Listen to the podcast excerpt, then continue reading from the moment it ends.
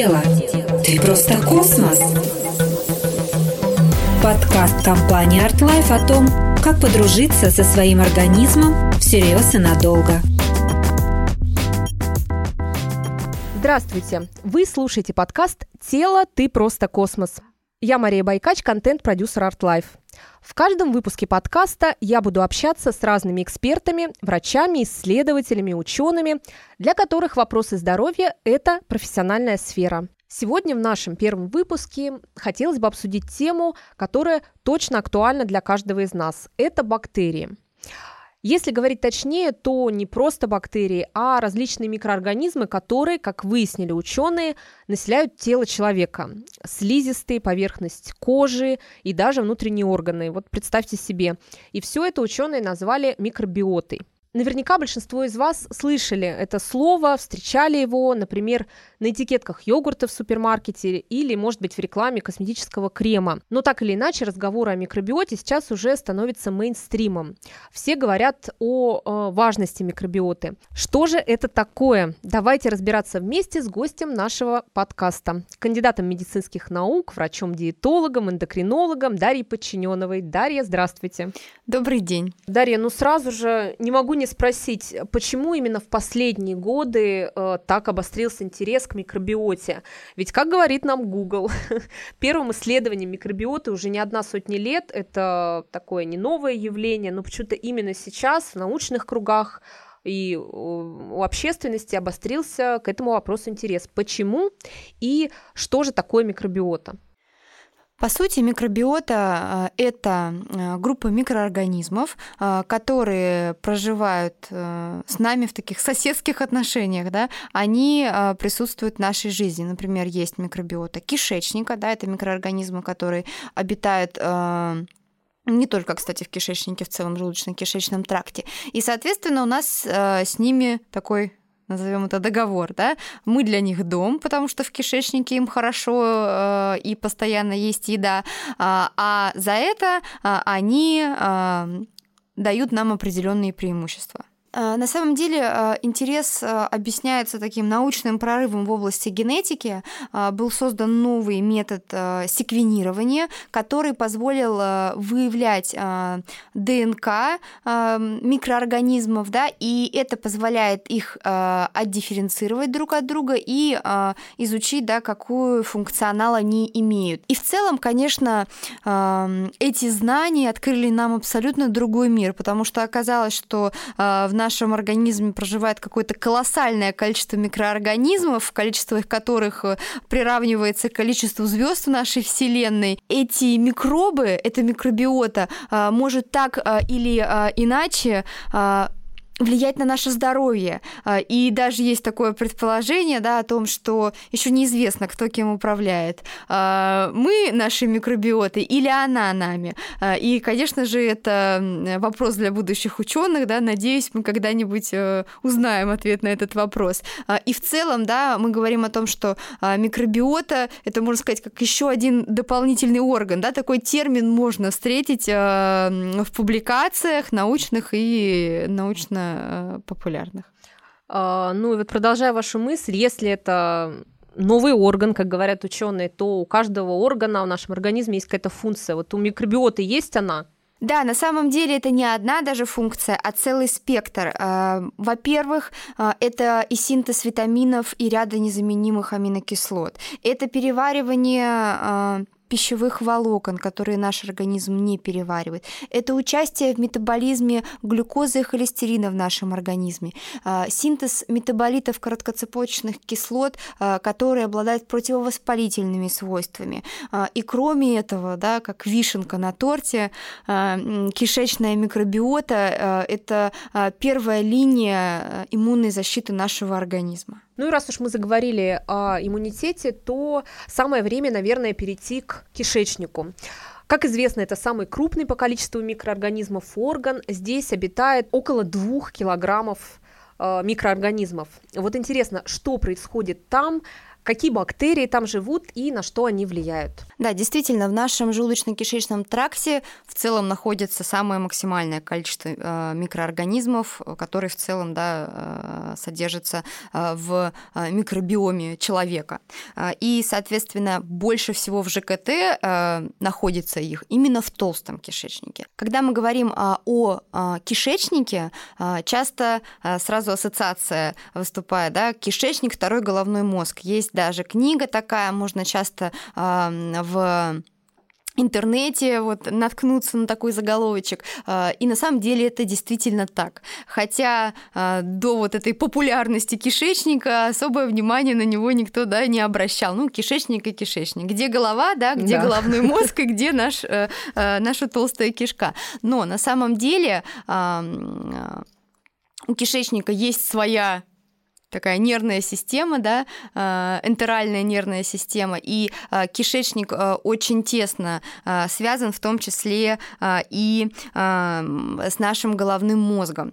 И не только сам кишечник, но и те микроорганизмы, которые в нем проживают. Микробиота кишечника отвечает за ряд жизненно важных процессов в организме, которые сам человек выполнять не в состоянии, да, и это еще один важный пункт, да, мы без наших э, а, маленьких друзей долго не проживем, да, стерильность э, э, здесь нам абсолютно э, ни к чему. Ну и из ярких примеров. Это, например, синтез э, некоторых витаминов группы В или витамины группы э, К, незаменимые аминокислоты могут синтезировать, а также э, обрабатывать неперевариваемые пищевые волокна, да, по сути это клетчатка, крахмалы, э, которые не подвергаются перевариванию а, нашим нашими ферментами а, нашего желудочно-кишечного тракта. И, соответственно, а, у нас получается мало того, что мы получаем какие-то необходимые жизненно нам вещества,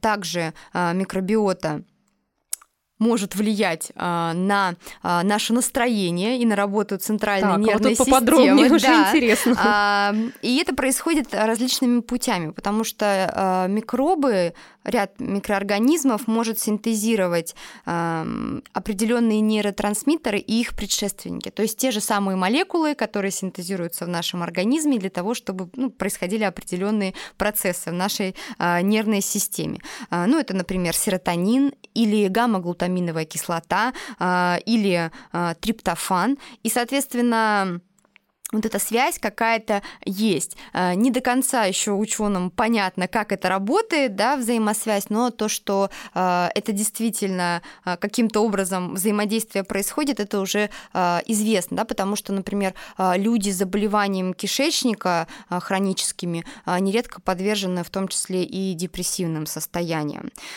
А, и, конечно же, микробиота еще взаимодействует и с нашей эндокринной системой, реагирует э, на то, как изменяется наш гормональный а, фон. А, и, например, стресс, да, когда повышается уровень таких гормонов, как кортизол, адреналин, норадреналин, особенно если, например, это какой-то хронический стресс, может также приводить к объединению микробиота.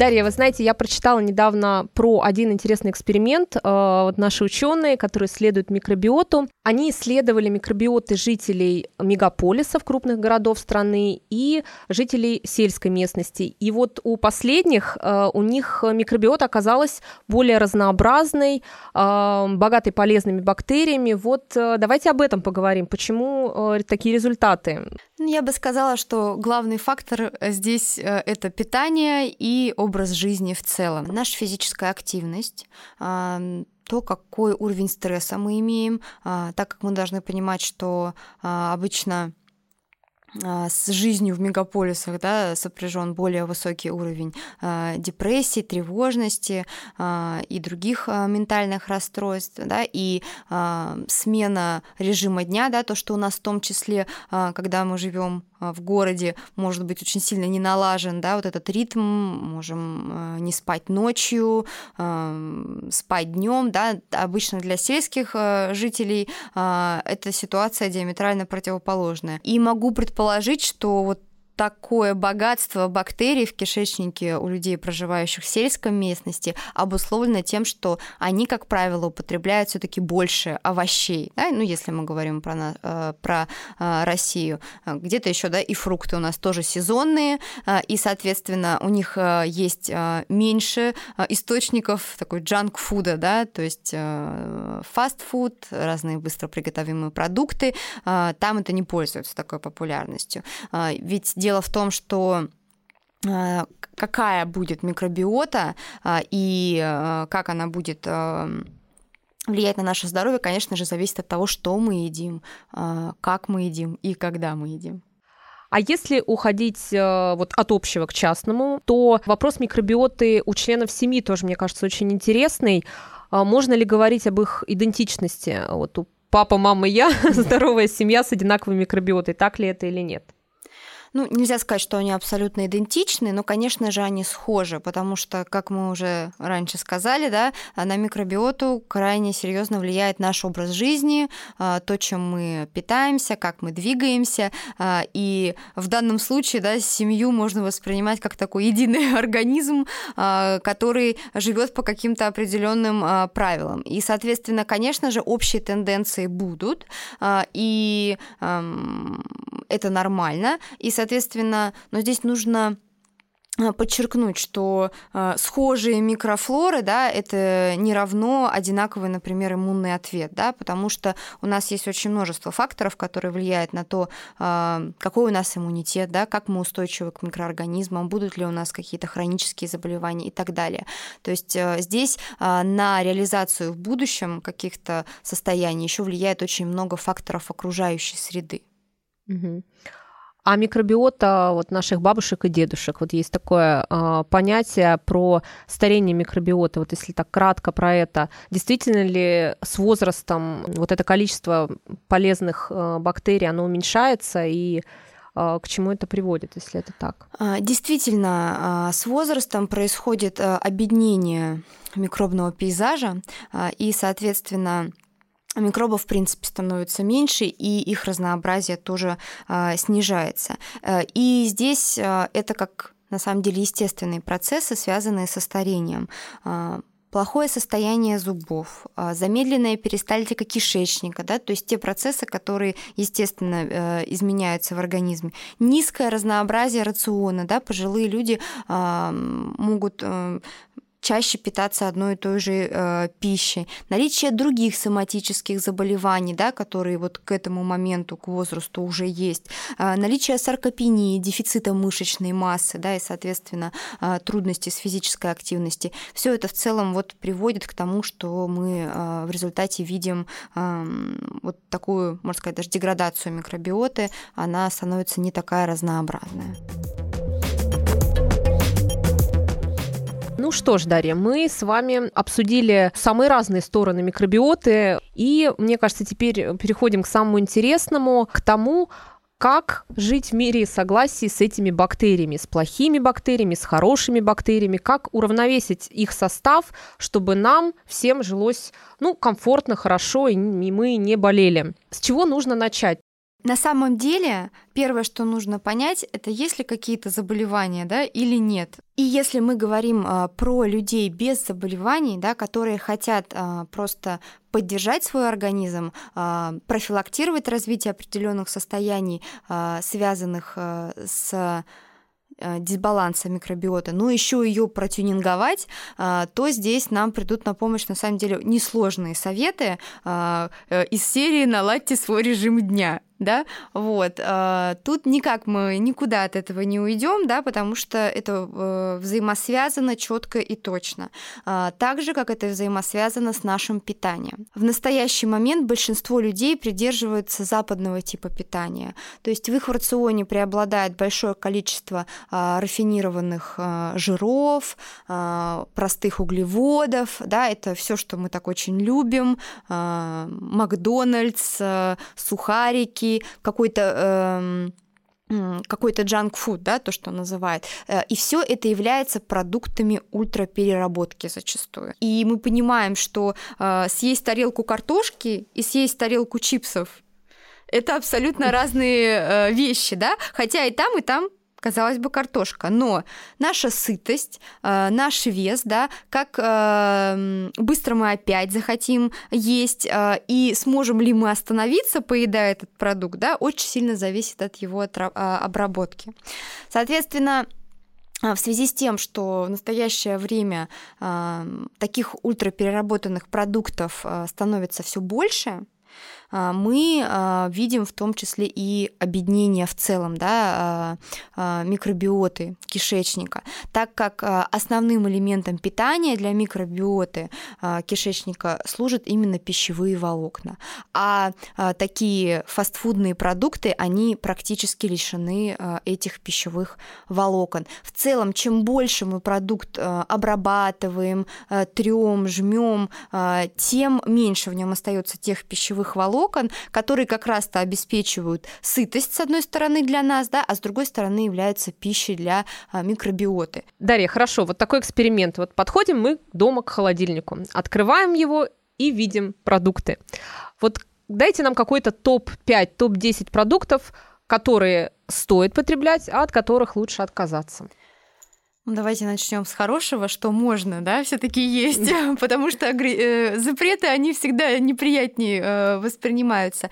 А, итак, э, какие продукты являются скажем так, пищей для нашей микробиоты, и она их очень любит. Ну, во-первых, это овощи и фрукты, а, как источник клетчатки. А, взрослый человек должен получать в среднем 30 грамм клетчатки в сутки, но в реальности мы даже и 10 грамм в день часто не выедаем. Это обусловлено тем, а, что мы не съедаем а, норму по а, овощам и фруктам 500 грамм в день для взрослого человека. Это может казаться большой цифрой, но на самом деле, если мы разделим на там, 5 приемов пищи, это вполне себе вот по одному фрукту и овощу да, на каждый прием пищи и перекусы. Сюда же можно отнести и разнообразные бобовые, да, которых сейчас великое множество. Это очень здорово, потому что они тоже богаты пищевыми волокнами, неперевариваемыми, которые нужны для адекватной работы нашей микрофлоры. Э, кроме того, э, можно так обозначить эту группу, на самом деле очень разнородную, как э, продукты, подвергшиеся ферментации, да, или ферментированные продукты. И тут у нас с вами самая банальная там бабушкина квашеная капуста превращается в суперфуд, для любителей здорового образа жизни, да, и, соответственно, продление молодости и так далее. Бабушки и так далее. ликуют. Да, бабушки ликуют и радуются. Или а, то, что сейчас очень активно продвигают камбуча, да, по сути, чайный гриб. Mm-hmm. ну, то есть, понятное дело, определенным образом обработанный. Но, а, тем не менее, а, вот как раз-то это яркий пример. А, что еще из а, ферментированных продуктов? Туда же мы можем отнести и разнообразные молочные продукты, а, которые, по сути, тоже являются таким а, эм, функциональным питанием, когда они обогащены микроорганизмами. И, соответственно, это кефир, это йогурт. И тут в целом можно сказать о том, что очень здорово, что у нас сейчас есть возможность употреблять разнообразные э, ферментированные продукты и э, функциональное питание. Да? То есть что у нас относится к функциональному питанию?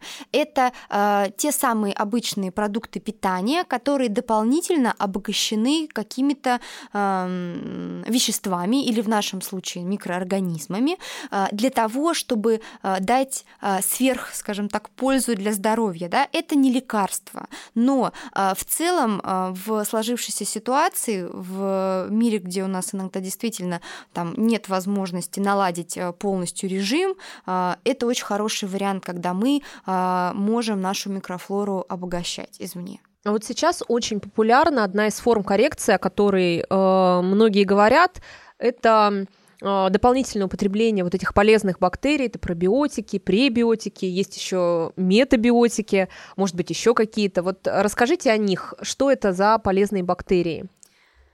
Да, только а, здесь, наверное, надо будет уточнить, что это не все бактерии. На самом деле а, к бактериям относятся только пробиотики, да, и по определению Всемирной организации здравоохранения это те живые микроорганизмы, которые при введении в адекватных количествах приносят пользу здоровью потребителя. И, соответственно, а, наиболее широко изучены, наверное, и всем известны, да, это лакто- и бифидобактерии, а, и а, также используются сахаромицеты как представители дрожжей. Соответственно, пробиотики, они не задерживаются долго в кишечнике, да, но позволяют колонизировать его правильным микроорганизмом. То есть, грубо говоря, чтобы у нас с вами кишечная микрофлора такая перешла на сторону добра, да, то есть чтобы там стало больше хороших бактерий. И кроме того, а, это приводит к нормализации в том числе и местного иммунного ответа да, на уровне кишечника. Где они, эти пробиотики, есть? На самом деле выбор у нас достаточно большой. Это и те э, кисломолочные продукты, про которые мы с вами говорили, но здесь тоже нужно понимать, что э, это должны быть э, продукты с достаточно коротким сроком годности. Также это могут быть э, добавки к пище, э, и это могут быть э, лекарственные средства. Да? И здесь нужно понимать, что что а, когда мы говорим а, про профилактику, а, мы лекарственные средства, да, мы их не трогаем. Там есть определенные специфические штаммы, которые необходимы там, для коррекции, например, определенных состояний, связанных с желудочно-кишечным трактом. В остальных случаях мы говорим про функциональные продукты и добавки к пище. А вот, например, пребиотики – это не микроорганизмы, это как раз те самые пищевые неперевариваемые волокна, клетчатка, целлюлоза, а, которые перерабатываются и ферментируются а, микроорганизмами толстого кишечника, а, и в результате этой переработки да, мы получаем с вами и краткоцепочечные жирные кислоты, и ряд витаминов, да, и других питательных веществ.